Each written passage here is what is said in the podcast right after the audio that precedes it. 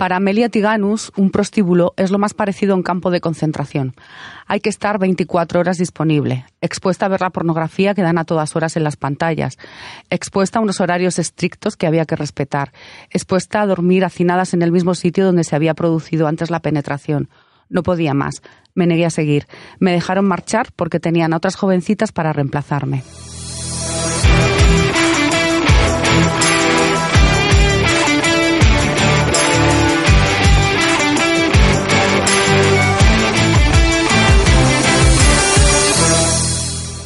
Hola a todas, hola y a todos. Imagino que también alguno habrá que, nos escuche con, con interés.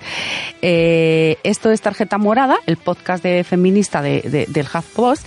Y sí, hemos vuelto y hemos vuelto para, para quedarnos, ¿verdad, Carlota? Hola, buenas tardes. Buenas tardes, Mila. Además, hemos vuelto con un tema bastante polémico y a la orden del día. O sea que yo creo que va a estar divertido. Va a estar divertido. Carlota Ramírez es nuestra redactora del HuffPost de feminismos y está sentadita aquí a mi lado, como siempre. Eh, hemos vuelto para quedarnos, como, como bien hemos dicho, nos vamos a quedar un tiempo, el que decidan, el que decidamos entre todos. Y para inaugurar nueva temporada, eh, vamos a abordar uno de los debates más viejos y controvertidos que tienen que ver con la mujer y que incluso ha llegado a dividir al movimiento feminista, la prostitución. Vamos a intentar aclarar todas, todas las dudas que tenemos acerca de todo esto. Vamos a hacer un repaso de la difícil situación que viven miles de chicas y, mujeres en nuestro país eh, metidas o, bueno, obligadas a, ejercer esta actividad. Y, niñas, efectivamente. La persona que tenemos invitada, la mujer que tenemos invitada, eh, sabe mucho de todo esto. Ella ha estado estudiando todo en profundidad. Eh, se ha movido mucho dentro del mundo de, la prostitución, sobre todo de la trata. Ella es Carmele Marchante, muy buenas, bienvenida, un placer tenerte aquí, un placer. Estupendo. Carmel en 2018 publicó un libro, Puta no se nace, con el que eh, quisiste dar a conocer el testimonio de mujeres que habían sido víctimas de esclavitud sexual. ¿Qué pretendías con este libro? ¿Qué buscabas, Carmele? ¿Por qué? No, buscaba darles voz a, ellas, es decir, mm, dentro del movimiento feminista, y yo soy feminista desde siempre, pues eh, eh, se empezó a hablar de mm, abolicionismo y legalicionismo aunque siempre nosotros como yo soy feminista radical. Entonces, dentro del feminismo radical, eh, la prostitución es una cosa que la habíamos tratado siempre, mm, tanto aquí como en otros países o en congresos internacionales o como, en fin, de, múltiples maneras. Entonces, eh, yo vi que había que hablar con ellas, que no, no, no teníamos que hablar por ellas, que es lo que eh, desgraciadamente pienso que se continúa haciendo. Hablamos por ellas. o sea, eh, no hablamos con las mujeres prostituidas, con las mujeres que están en estos momentos ahora mismo en los polígonos, en las plazas, en los puticlubs, en los, en los pisos donde las encierran, mujeres, niñas muy jóvenes, en, en, cualquier casa nuestra, a lo mejor en el piso de arriba hay niñas de casi de 10 años para arriba encerradas que las están prostituyendo o quien viva en un chalet, pues en una zona residencial, en el chalet de al lado hay una una casa de prostitución, entonces no nos damos cuenta, no sabemos nada, pasan por nuestro lado y no y ni idea. Pero en el feminismo, que es lo que yo por lo que yo batallo y, por lo, y lo que yo achaco dentro del feminismo, todo lo que se está escribiendo en estos momentos, todo, todo, todo, es hablar, que está muy bien hablar de la prostitución eh, y hablar de, de, posibilidades, de posibilidades y de, y de, y de, mm, y de salidas de, y de, y de concienciar a la ciudadanía en qué consiste, porque no lo saben, no se enteran y siempre te dicen aquello de, bueno, lo hacen porque es un dinero fácil. Y muchas lo hacen porque, quieren, les gusta, porque les gustan, porque, les pueden ganar mucho dinero. Mm. A nadie le gusta que la penetren eh, analmente, vaginalmente, eh, 10, 20, 15 veces al, día. A nadie, a nadie le gusta, a nadie, a nadie. Eh, eh, bueno, tú me paras cuando quieras. No te preocupes. Yo, me enrollo mucho. Entonces, eh, a ver, no se puede hablar por ellas para buscar unas soluciones, bien, o para encontrar, eh, bien sea el, el, abolicionismo o para encontrar, bien sea la legalización. ¿Qué es lo que está haciendo el movimiento feminista en estos momentos? Y aquí tenemos a Carlota, que es compañera mía en el feminismo. Y Carlota siente todo continuamente, y que feminista radical también. Eh, o sea, primera reivindicación vuestra es no se puede hablar por boca de ellas, tendremos que, escuchar con primero. Ellas, con ellas y a través de Justo, yo creo que una de las cosas de las que nos quejamos las mujeres es del paternalismo con el que se nos ha hablado siempre por parte de los hombres. No podemos hacer lo mismo con otras compañeras y con otras mujeres, hablar por ellas y como si no supiesen nada está bien contar con la academia, pero creo que un mix y hablar con las prostitutas que están en la calle es lo más importante. Es que su vida, Carlota, para su vida. Y si tú no hablas con ellas y no sabes en, qué consiste su vida, qué es lo que ha sido eh, a través del tiempo, desde que son pequeñas, claro, yo me dediqué mucho a la trata, pero desde que son pequeñitas, lo que decía de las niñas de 10 años, desde que las venden, las, las rotan por los puticlubs de todo el, nuestro país y de otros, o lo que es el gran y horrible viaje de las rutas, las dos rutas de la trata. Tú hablabas que salen eh, de Nigeria, de es lo que te iba a decir, ¿no, Carmele? Tú hablas en concreto de, de, un de países como Nigeria, donde son recogidas. No, recogidas no son, son, son vendidas. Vendidas por sus propias familias, además.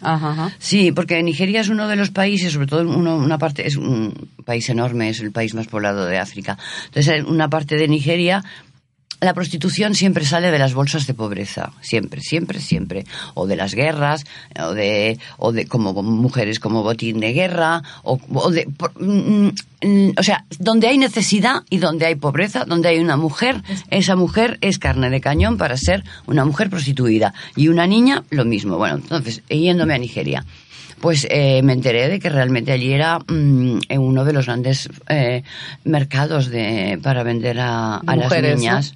Y entonces, ¿De niñas de qué, de qué años hablamos? Desde los 14, desde los 12 o los 14. Como tienen, no... Eh, hay una parte de la población que es musulmana, hay otra parte de la población que es animista, que es de ahí donde salen, eh, otra parte que es cristiana, bueno, en fin, no sé, como mucho, hay, hay mucha, mucha historia religiosa, pero, pero poca creencia.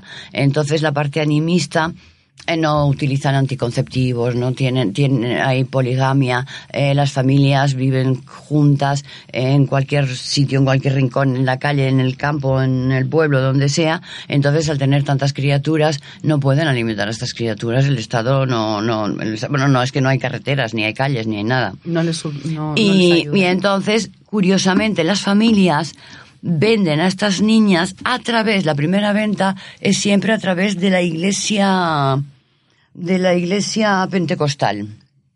Hay unas iglesias pentecostales que además eh, tienen unos letreros enormes. La gente, el 75% de la población es analfabeta y el noventa y tantos por ciento, como no, de las mujeres, por supuesto, también.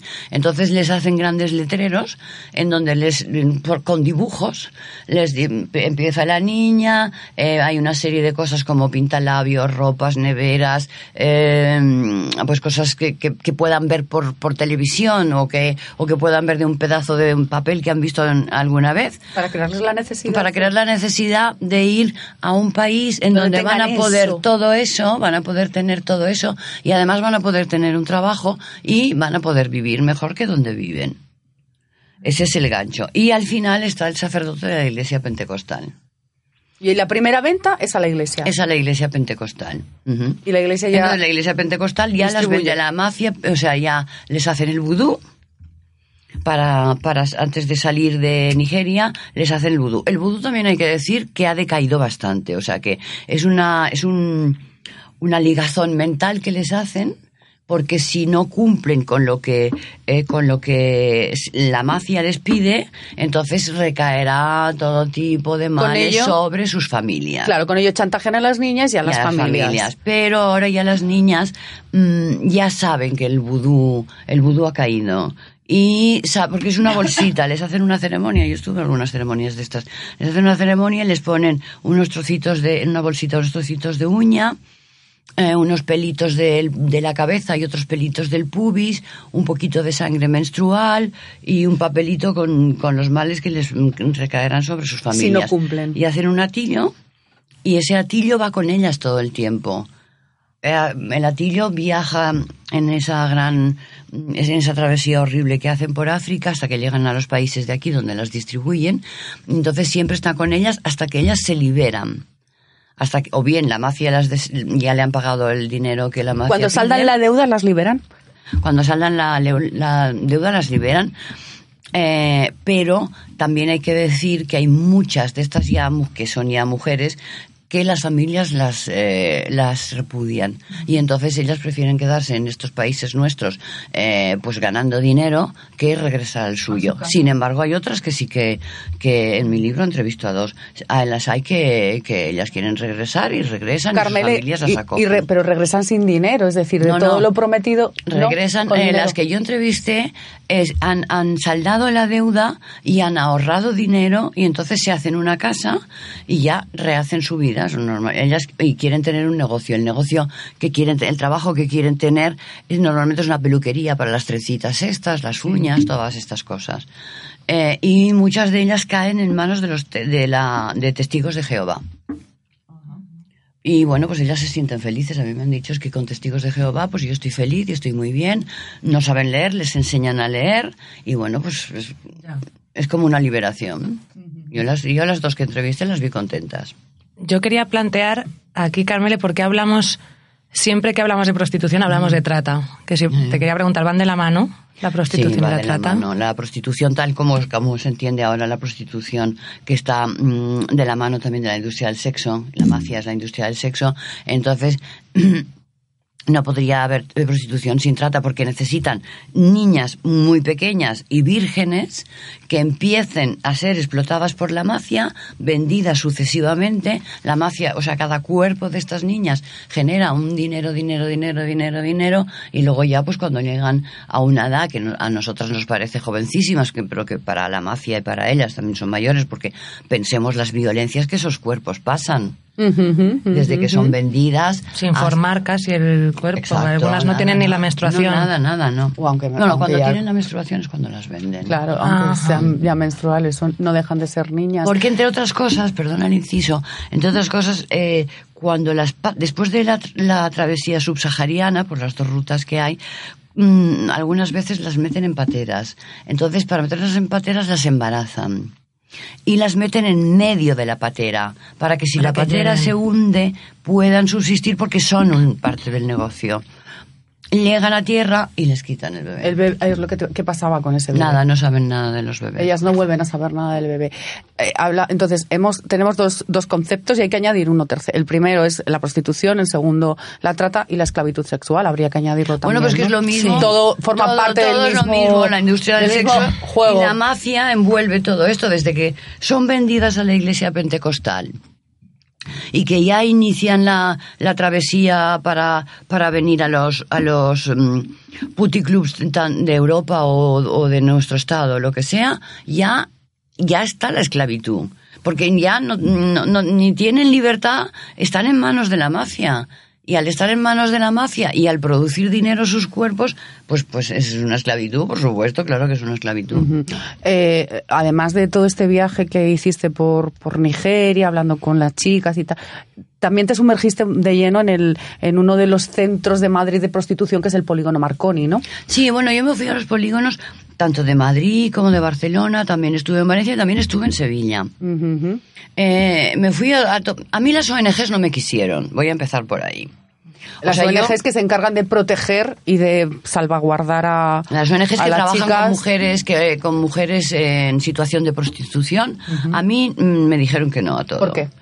Pues no lo sé, todavía estoy por saber por el por qué, porque no, pues no sé, no les debí gustar o, no les interesa Me que- dijeron que es que mm, molestaba a las mujeres y entonces, exponerlas, a lo eh, sobre mejor. todo el ser periodista, bueno, una serie de cosas que realmente no, no eran una tontería.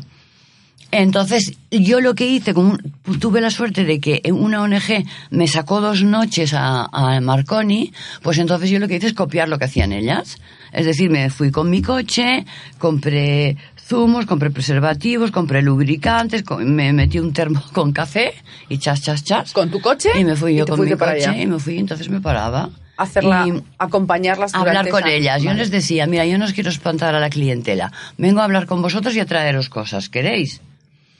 Si me decían, pues sí, o si me decían, no, no, nos molestas, pues yo me iba. Pero, pero la verdad es que reconozco que es muy fácil, en, que fue muy fácil para mí el, el poder iniciar conversaciones, enrollarme hablando, porque hablé con muchísimas, con muchas. Y hablé con transexuales también, hablé con, claro, los dos grupos aquí importantes, eh, no hay españolas en los polígonos aquí, aquí en ningún del país No nuestro. hay prostitución española. No, en estos momentos no. La- las que luego contaré las de Sevilla, que vienen de la época del, del descorche y del destape. Del destape. Pero que había una que era muy graciosa y esa es- a lo mejor la podríamos incluso llamar porque está, está siempre dispuesta. Pero las que están aquí en los polígonos no... Te- yo te, ¿qué te estaba diciendo? Que hay dos grupos eh, importantes. Las nigerianas, las nigerianas y las brasileñas. Y ahora están llegando las venezolanas. Em- Empezó como una moda cuando se, se introdujeron primero las de color, las mujeres negras, porque bueno, era un elemento exótico, Exótico para los putómanos. Los putómanos son los puteros, yo les llamo putómanos. Era un elemento exótico. Pero ya, y eran latinas. Luego ya empezaron a llegar las africanas, que hay más. Las de Sevilla eran dos. Eh, una tenía 67, 68 años, muy dicharachera, hacía, honor al tópico de, de la andaluza divertida. Y entonces esta me estuvo explicando que mm, había empezado en la época del destape, es decir, en la época en la que se abrieron los puticlubs, pero no era, no había casi nada de sexo. Eran barras en donde iban los señores a los- consumir. Y ellas solían llevar el pecho al aire, ¿no? Eh, bueno, iban vestidas. ligeras de ropa. Iban vestidas, pues, pues sí, pues un poco, sí, alegres. Y, y entonces alternaban con estos señores, pero sobre todo alternaban para que ellos gastaran el Dinero bebiendo. Y les contaban su vida, normalmente les contaban su vida y eran, bueno, pues hombres que iban a hablar con ellas, pues decían, decían estos señores que es que no podían hablar de lo mismo con sus mujeres, pero lo que en realidad les contaban, pues eran cuestiones de trabajo. Y entonces ella, ella está, la andaluza mía, ella me contó que tenía aquí un barrilito, que iba echando el whisky, iba echando el whisky, pero iba ingresando el dinero que le daba el putómano de turno, que iba allí y a lo mejor se- lo sabía que se quedaban toda la tarde hablando. Entonces esta mujer mm, llega un momento que, rehaz- que deja esto porque encuentra a un hombre del que se enamora y forma una familia.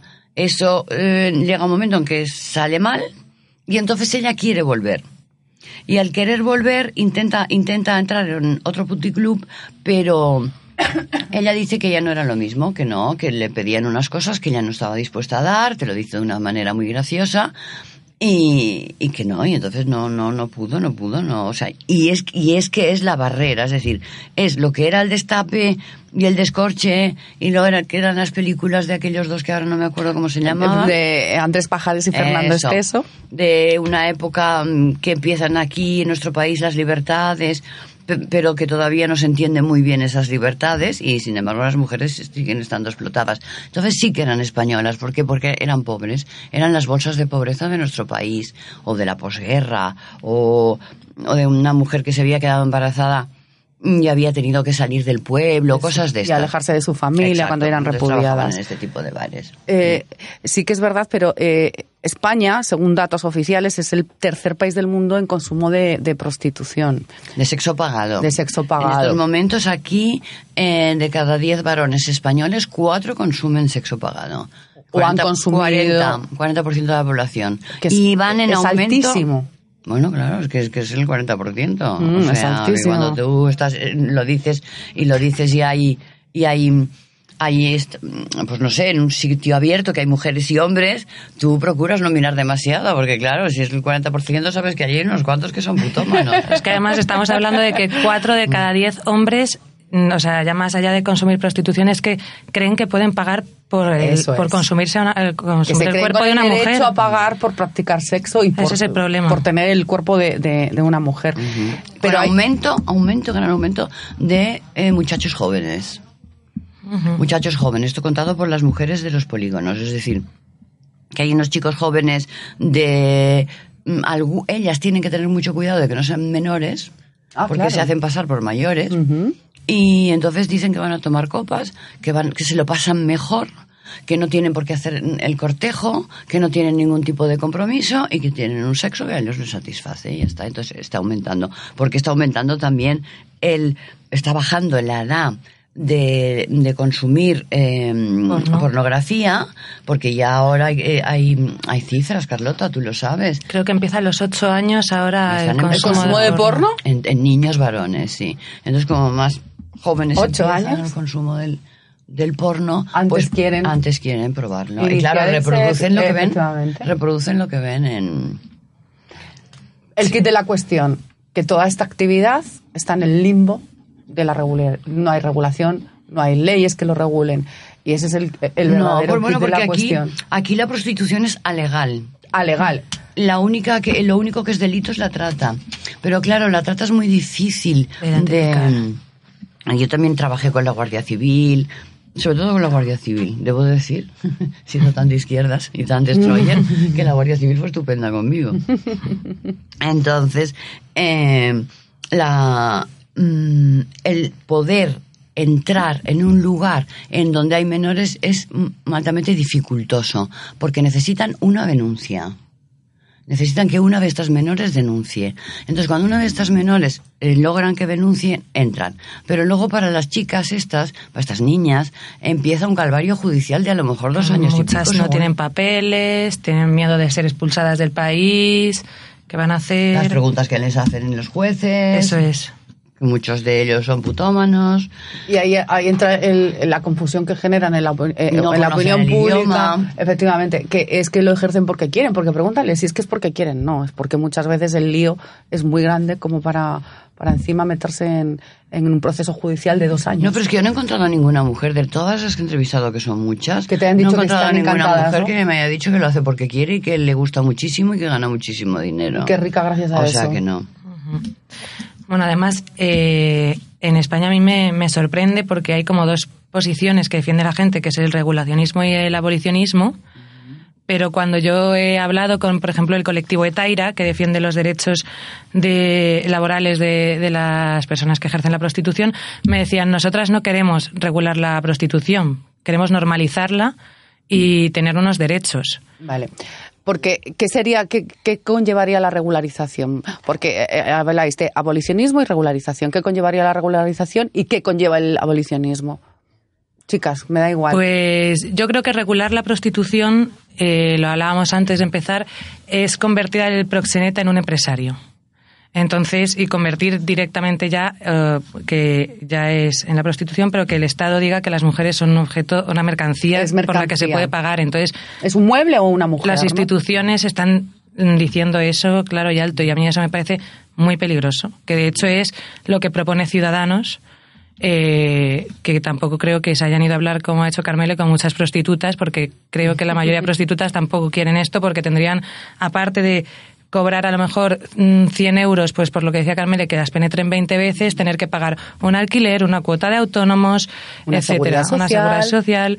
Entonces es muy difícil y muchas de ellas no tienen papeles. Entonces regularlo es muy difícil. Luego podemos hablar, si nos da tiempo, del caso de Alemania, donde se reguló la, la prostitución y en 2010 se reguló en 2002 y en 2016 solo había 44 mujeres dadas de alta en la seguridad social. Solo. Solo 44. Y lo que sucede en los prostíbulos también. Eso en es. Alemania, en Sí. Carmelia, porque- sientes con, con lo que está exponiendo Carlota de la Eh. regularización, ¿ese es el conflicto que, eh, que el feminismo ha destapado? O sea, ¿por eso os, han divi- os habéis dividido? Las...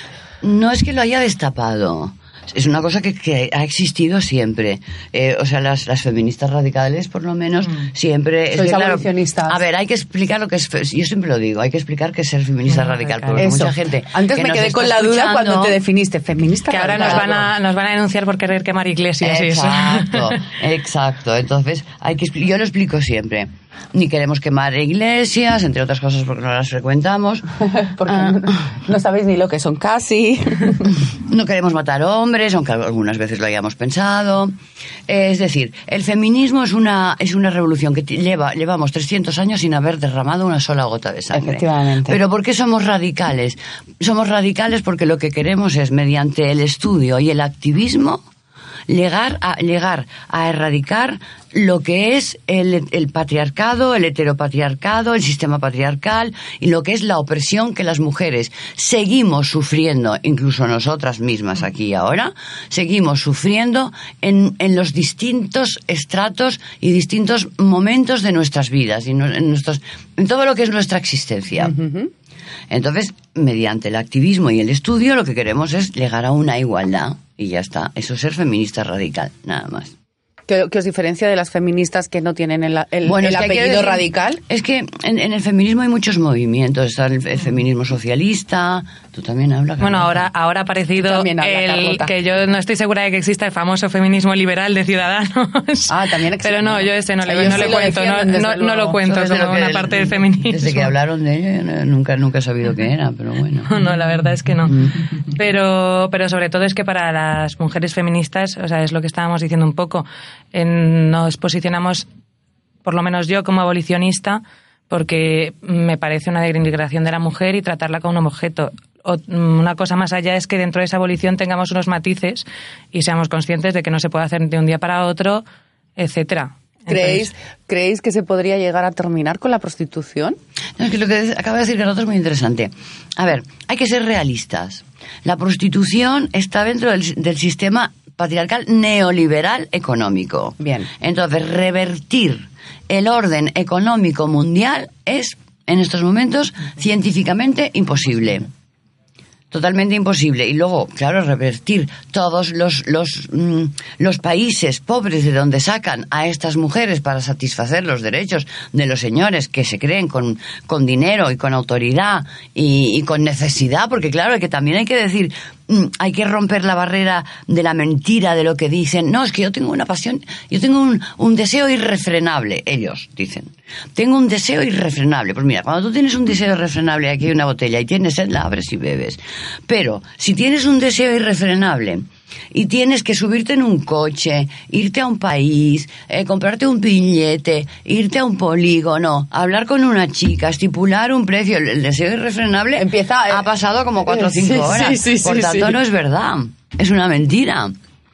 Y nosotras tenemos los mismos deseos irrefrenables que tienen ellos, y sin embargo no, no explotamos a nadie. Y claro, aquí parece que, que, primero, las mujeres no somos un colectivo, somos la mitad de la sociedad. Y de- lo, realmente nuestras necesidades sexuales son las mismas, o incluso más. Porque Carmela, ¿y la prostitución masculina? yo eso no casi no lo he tocado. Y además, y además la prostitución masculina existe, existe. Es- eh, eh, sabemos que no tiene hay nada que ver. Yo creo que la pero- prostitución masculina también la consumen muchísimos hombres. Habría que saber Sí. Pero para hay quién. mujeres que la consumen. Entonces, eh, Menos, menos, menos, no te creas, no te creas. Es más de hombres, es más para hombres. Sí, sí, sí, sí. pero hay, Pero hay algunas mujeres que sí que la que acuden a la prostitución masculina. Sí, yo del no, no lo toqué ese tema. O sea, no te puedo decir. A, a lo mejor diría obviedades y tampoco no me gusta. Eh, no hemos aclarado, abolicionistas. ¿Qué Ah, queréis bueno, decir sí, con eso? Nos vamos. A ver, abolicionistas... Os vais del tema las dos, venga. Nos vamos por la rama. Céntrense. Abolicionismo es erradicar la prostitución, que no haya ni una sola mujer vendida, que no seamos consideradas las mujeres como cuerpos, como cuerpos eh, que dan dinero y eh, realmente tengamos todas la misma dignidad.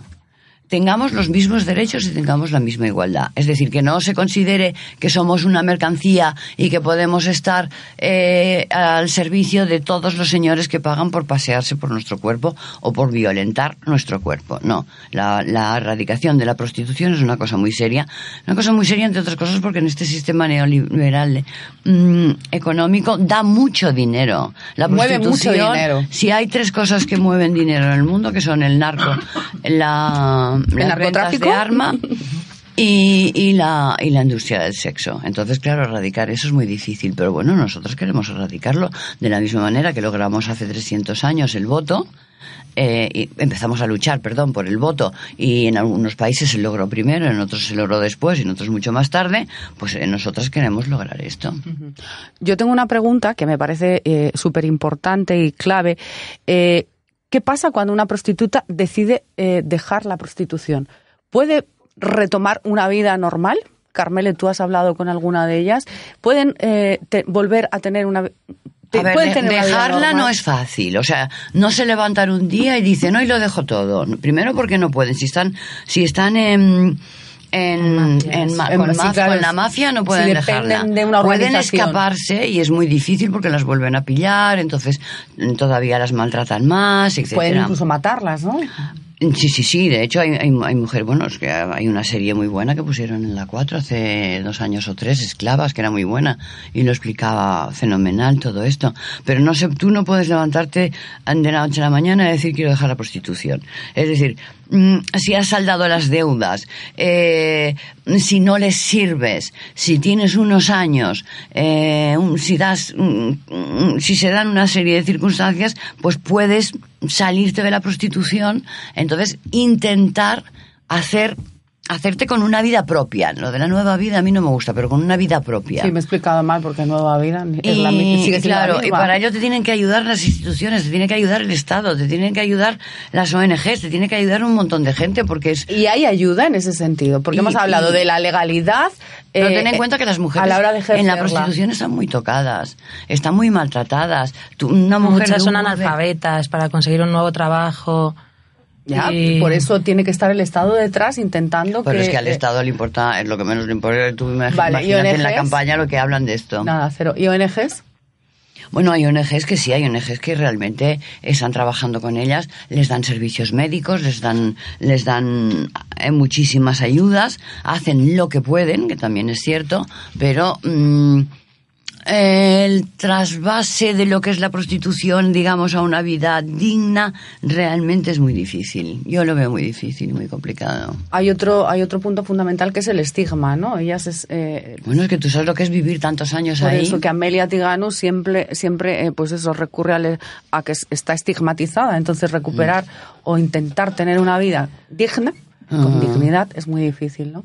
Bueno, y así has dicho, o sea, yo me imagino si una mujer encima cuenta que ha sido prostituta y que ha logrado liberarse y salir y lo cuenta, yo creo que es que mm, a hoy por hoy la sociedad es- estigmatiza eso, que son delincuentes, que son por la izquierda, que son mujeres, que encima son tontas porque se han dejado eh, vender y tal, y por la derecha, y los conservadores que son impuras y que son mujeres que se dan a todos los hombres y todo. Entonces, yo creo que es muy difícil. Rayando además con la delincuencia, ¿no?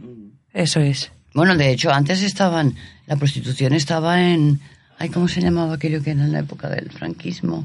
Eh, va- la ley de vagos y de y maleantes, y maleantes. la ley de vagos y maleantes y estaba la prostituta era una de Mm. esta- la prostitución estaba metida en ese en ese apartado hablábamos antes o intentaste eh, Carlota dijiste que si nos daba tiempo hablábamos de cómo se ha regularizado cómo se ha hecho en otros países qué se ha hecho con la prostitución en otros países no sé los casos como más avanzados Alemania hablábamos Sí, yo tengo algunas notas del caso alemán eh, que son- creo que fue en 2002, o sea, llevamos 17, 17 años, años. llevan Ujú. 17 años con, con la prostitución regularizada. eh, porque se pensaban los políticos que, podía- que así podían dar derechos a las prostitutas y podrían tener su mm, seguridad social, etcétera, y lo que os considerarla contaba una antes. trabajadora norm- mm, Los datos son, que tengo son que en 2016, tra- después de 15 años de esa ley, eh, solo 44 mujeres se habían dado de alta. En la seguridad social. Eh, y esto además llevó a una normalización de la prostitución que llevó a Alemania a ser un sitio de turismo para hombres que querían ir a ejercer la prostitución.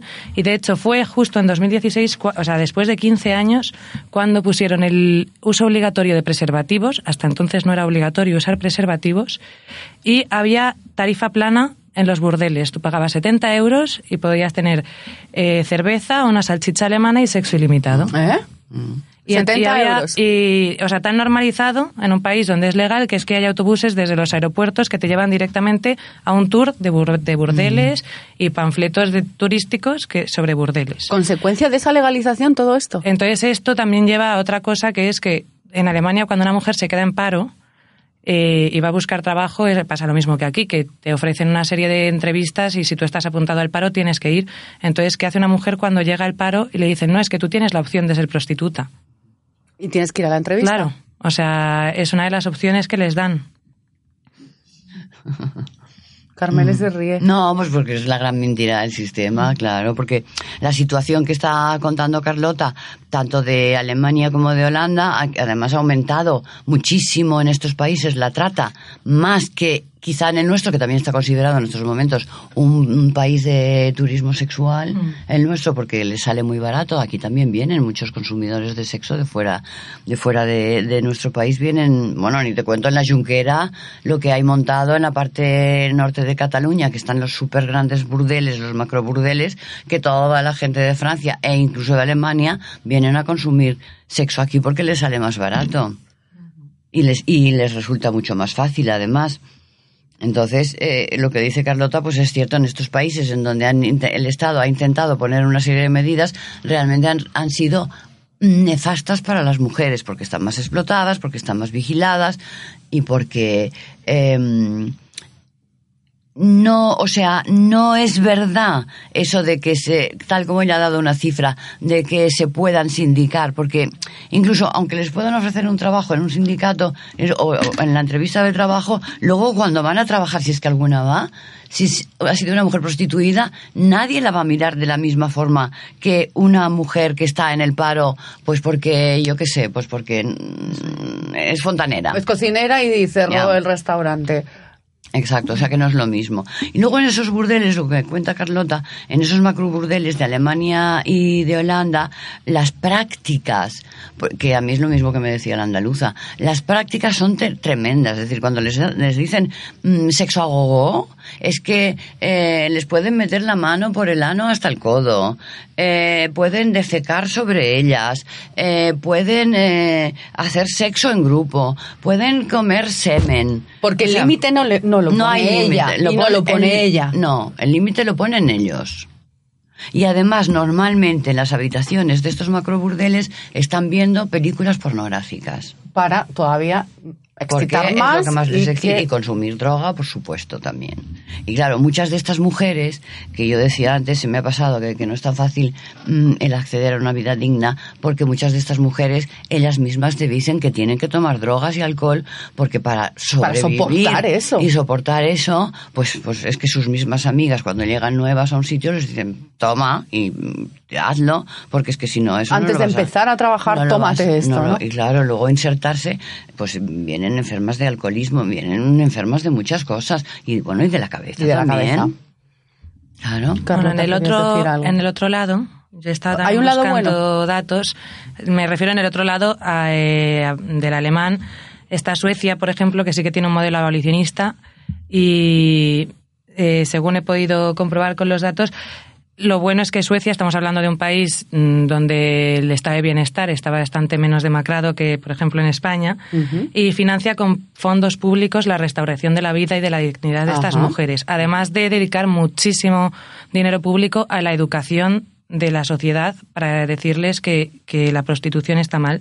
Entonces, en la ley sueca, nada más en- entra en la ley que eh, abolicionista, lo primero que dice en, el, en el- la introducción es que en Suecia la prostitución es considerada como un aspecto de la violencia masculina contra mujeres, niñas y niños, reconocida oficialmente como una forma de explotación y constituye un problema social muy significativo. La igualdad de género continuará siendo inalcanzable mientras los hombres compren, vendan y eh, exploten a mujeres, niñas y niños prostituyéndoles.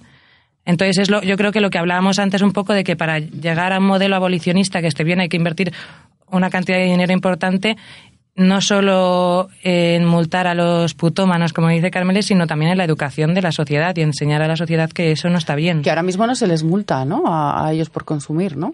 En España. Sí. No, sí, es, ale- eso, es que quede claro, que quede No, claro. pero hay que decir que en Suecia tardaron tres años en, en implantar lo que es la abolición de la prostitución y un montón de dinero. Eso es. Hicieron un libro blanco, además. Tres, no pero tres años, Carmele, no me parece mucho tiempo, ¿no? Bueno, pero en cuenta que es una sociedad, las sociedades escandinavas, no solo pasa en Suecia, pasan en los países ma- mayoritariamente escandinavos, pues son sociedades más avanzadas, son sociedades donde, a pesar de que hay putómanos y consumidores de sexo, y hay pornografía, y hay de todo, mm, quizás por la educación que tienen, o el acceso a la educación, quizás es un poco más permeable, podríamos decir. Suelen O sea, liderar, no es que sea además. gente lo- santa. Los índices de igualdad y tal siempre los lideran los países. Y desde luego la presentación de la ley no puede ser más, Eso es. más feminista radical, ¿verdad? Por eso, no, no, y bueno, los- hay mujeres en, en los países escandinavos que han luchado muchísimo para, para lograr eso y para llegar a eso. Mm. Pero de nuevo, eh, ya y ya para terminar, es, es toda una cuestión de educación. Si yo no, porque es o la ley de la oferta y la y demanda, educación. si yo no pido, pues mm, tu negocio se irá al traste, claro, ya está. Y hay dos cosas antes de que terminéis que quiero decir. Sí, claro. Mm, Cuando estabas hablando tú de los preservativos en Alemania, es que aquí las mujeres a mí me han dicho eh, que ellos, ni los jóvenes, ni en fin, de toda- todas las edades, ellos lo que quieren es no utilizar preservativos. Y ellas se empecinan en utilizar los preservativos, pero muchos de ellos se los quitan y se los quitan de una manera muy violenta, que están empeñados en practicar sexo Sin preserv- protección. sin preservativo, lo cual Con es los riesgos que eso un conlleva. suicidio. Y luego yo quería hablar un segundito de lo que son las manadas eh, en relación a, Sí, la, pros- claro. a la pornografía. Es decir, para mí las manadas que han, que, bueno, que han existido siempre, pero luego han- han- tuvieron un efecto llamada. Entonces, eh, analizando las manadas... Carmele, perdón, ¿hay un efecto llamada o es que ahora sí ya se puede denunciar? Hubo un efecto llamada y moda. No en vano, ahora hay muchos muchachos jóvenes que te dicen, están en grupo y tal, y dicen, ¿qué? ¿Nos vamos a hacer una manada? Eso es una cosa que se ha puesto de moda ahora, después de lo de la man- las grandes manadas que hubo. Entonces, mm, eh, estos chicos, no me voy a centrar solo en la manada primera, en la manada segunda, sino estos chicos son mm, consumidores de pornografía. Entonces, lo que ven en la pornografía es lo que quieren hacer con las mujeres, pero es que además quieren filmarlo y luego lo reparten. Por tanto, ellos terminan erigiéndose en protagonistas de sus propias Esos películas pornográficas. En productores de películas pornográficas. Claro, entonces, ¿qué, hay Totalmente. ¿qué tenemos que hacer?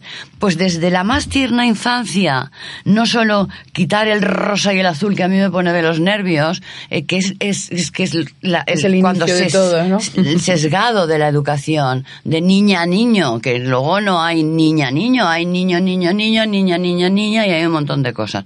Primero eso y luego educación. Y es, la educación se sustenta sobre tres patas, que es la familia, la escuela y la sociedad. Bueno, pues ninguna de estas tres patas funciona.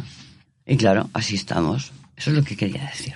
Perfecto, Carmele. Yo creo que mejor manera de terminar, Carlota. Yo para terminar Ah, tú me también quedo- quieres terminar. Sí, sí. Me quedo en lo que decíamos de lo importante que es la inversión pública para ayudar a estas mujeres si queremos llegar a un modelo abolicionista y que no se puede hacer de un día para otro. También resaltar que no lo hemos dicho, creo que está claro, pero alguna gente no lo tiene claro, que el abolicionismo no es prohibicionismo ni vamos contra las mujeres, vamos contra los putómanos.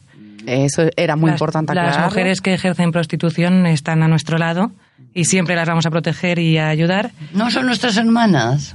Eso es, Claro. eso es. En, el feminismo radical todas las mujeres somos Son hermanas. Y sobre Todas. todo me gustaría hacer un apunte que tampoco mm, creo que podamos extendernos mucho aquí porque no nos toca ninguna de cerca tampoco, pero creo que es importante decirlo, que es que en España además la ley de extranjería es muy importante en el tema de, de la prostitución porque deja a muchas niñas y a muchas mujeres vulnerables para que les capten, para que entren en para que entren en ese mercado al Eso que, es. al que no deben niñas solas nadie niños entrar. solos. Eh, jo, Carmele, yo te voy a emplazar para que hablemos de pornografía otro día. Sí, sí, sí, pues nada, cuando quieras. Perdona, estaba Carlota, mirando el ¿te parece, teléfono. no? ¿Te cuando parece, queráis, yo encantada. A mí, me- a mí me gusta mucho. Pues me ha gustado muchísimas mucho. gracias, Carmele, Así por que estar gracias aquí. A, ¿A quién le tengo que dar las gracias? ¿A quién? A todos, A- a, todos. A todas, a todas las personas utilizando el lenguaje inclusivo. Vale. Es muy importante. ¿A todas las ¿eh? personas? Es Eso muy es. importante el lenguaje. Sí, sí. A todas las personas que nos han dado la opción de podernos expresar a través de estos micros tan sofisticados. Eso es. Gracias, Carlota. Y gracias a ti. Mujeres aburridas, las, Eso. las feministas radicales. Nada de aburridas. Ni Nada niños. aburridas para nada.